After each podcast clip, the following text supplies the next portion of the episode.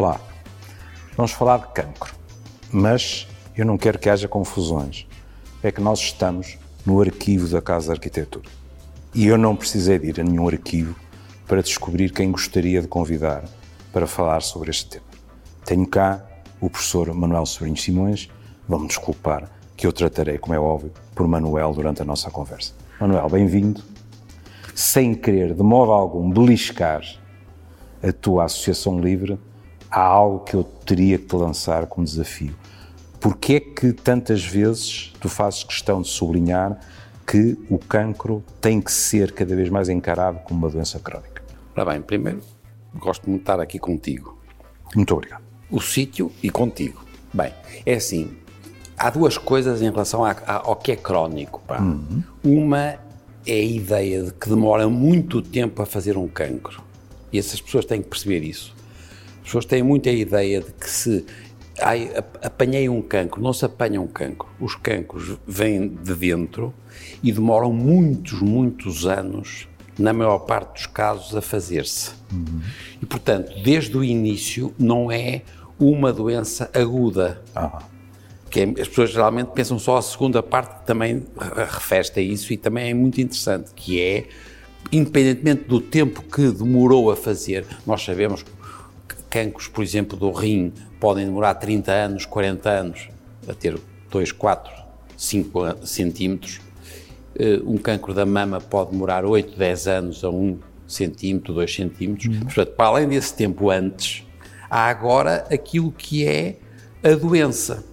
E, e aí tens toda a razão, é crónico agora porque nós hoje somos capazes de controlar o crescimento. Nós não curamos muitas vezes, uhum. isto é, nós curamos sempre quando o cancro é inicial uhum. e quando o diagnóstico é precoce.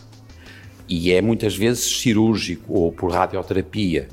Mas quando não é, quando já é um cancro que está de alguma maneira avançado, é possível torná-lo uma doença crónica. E é o que estamos a fazer.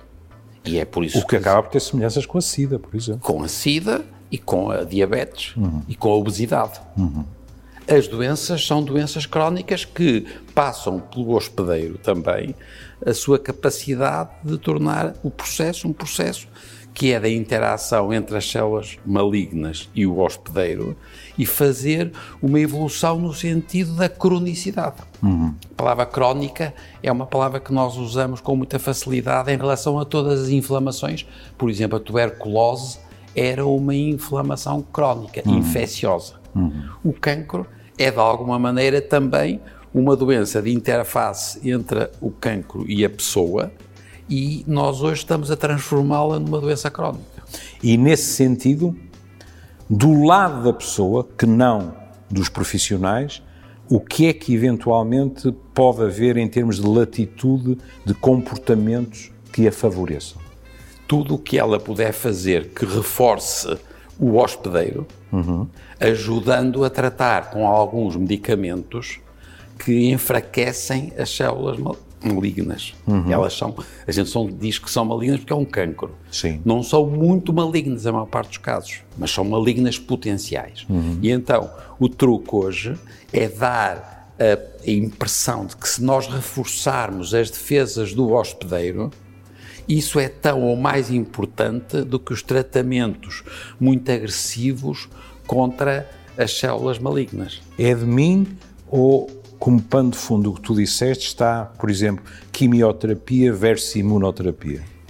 Em conjunto, sempre. Ah. É sequencial. Uhum. Portanto, tu começas por utilizar, por exemplo, a quimio ou a radioterapia Sim. e, em segundo lugar, fazes a imuno, a imunoterapia, usando agora, a, aumentando a resposta do hospedeiro contra as células malignas uhum. e depois voltas a utilizar um, uma sequência de quimioterapia ou radioterapia, e isto agora é permanente. Portanto, a solução é, a, no fundo, a existência de uma sequência de tratamentos. Sabes que é que eu acho isso importante? Eh, se calhar vou dizer hum. a primeira das asneiras que direi nesta conversa. Mas é que parece-me haver na nossa sociedade, e, e sobretudo em classes culturalmente mais favorecidas, um certo discurso que tem tendência a pôr imunoterapia e quimioterapia em oposição. Pois, é um disparate. E o que tu acabas de dizer significa é um- é um que pode ser um disparate Não é, absoluto, é, é mesmo. É um disparate. Portanto, nós não temos capacidade nenhuma em relação a cancros avançados, Uhum. nós não temos nenhuma hipótese de usar uma monoterapia. Ah, É impossível. Mesmo quando era quimioterapia, já era com diversos medicamentos. E utiliza.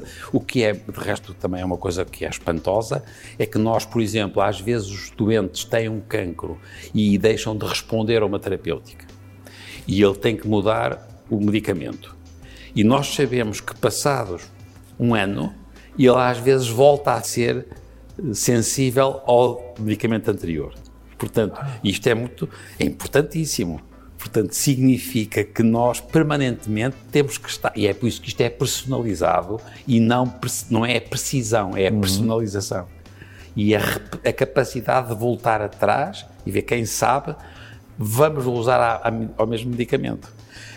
isso agrada muito, porque ou muito me engano, ou tu também navegas nas minhas águas, que é, não és um, um grande adepto da expressão medicina de precisão, mas em Person- contrapartida gostas muito de medicina personalizada. É, o regresso à personalização.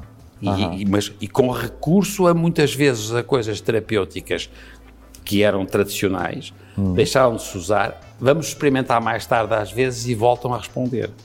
Porque o cancro, agora voltamos àquela minha coisa inicial, o cancro demora muito tempo a fazer porque nós temos muitas células diferentes.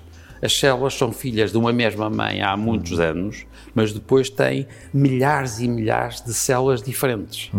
E nós sabemos que, se tratarmos bem, nós podemos, por exemplo, atingir uma percentagem X e depois essa deixa de responder, muito bem, a gente ab- abandona esse medicamento e começam a crescer as outras células porque essas morreram e estas agora estão a crescer. Nada impede que passasse um ano naquele equilíbrio, porque há sempre uma competição entre as células. As células são heterogéneas. É um tecido. E então pode acontecer que volte a aparecer aquele clone, que é eh, o conjunto de células iniciais que tinha desaparecido, havia uma quantidade pequenina que tinha ficado noutra área do cancro e que agora volta a crescer e volta a responder. Mas isto só se faz se a pessoa puder seguir os doentes. E é personalizado. E agora, as pessoas pensam assim, ah, mas então quer dizer, passamos a vida a fazer biópsias? Não. Então, Porque nós podemos hoje fazer o estudo das células no sangue. aham. Portanto, nós hoje temos o chamamos biópsias si- líquidas. Repara, não é uma coisa, não é, é- tem- agora, já agora é um parênteses, as pessoas têm a mania de dizer esta coisa, ah, vamos fazer isto para ver se a pessoa tem células em circulação. Deus me livre, isto não é um diagnóstico de screening. Sim. Não, tu não podes dizer, pá, vejam aí se eu tenho células, porque todos nós em circulação temos células potencialmente malignas, que felizmente não vão dar chatices, mas com mutações. Mas se eu já conhecer muito bem o cancro, que é do doente Silva, e que eu sei já quais são as alterações que ele tinha na primeira que eu pude estudar a peça, eu a partir de agora tenho uma espécie de mapa e eu posso ir procurar as mutações que eu tinha visto inicialmente e vejo quais são as que estão a aparecer e a desaparecer, a aparecer e a desaparecer. E é isto que, portanto, é personalizado e é ao longo do tempo.